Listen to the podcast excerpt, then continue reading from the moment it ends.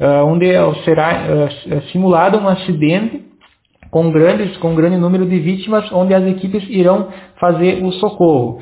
Uh, o atendimento em caso de múltiplas vítimas é uma, uma situação bastante preocupante e não é frequentemente vivenciada pelos profissionais. Uh, em atendimentos como esse, a gente tem um número muito maior de, de vítimas para os recursos disponíveis. Por isso é de extrema importância que o trabalho seja realizado em equipe e todos devem conhecer uh, os protocolos e os métodos utilizados e as ações elas devem ser muito bem organizadas.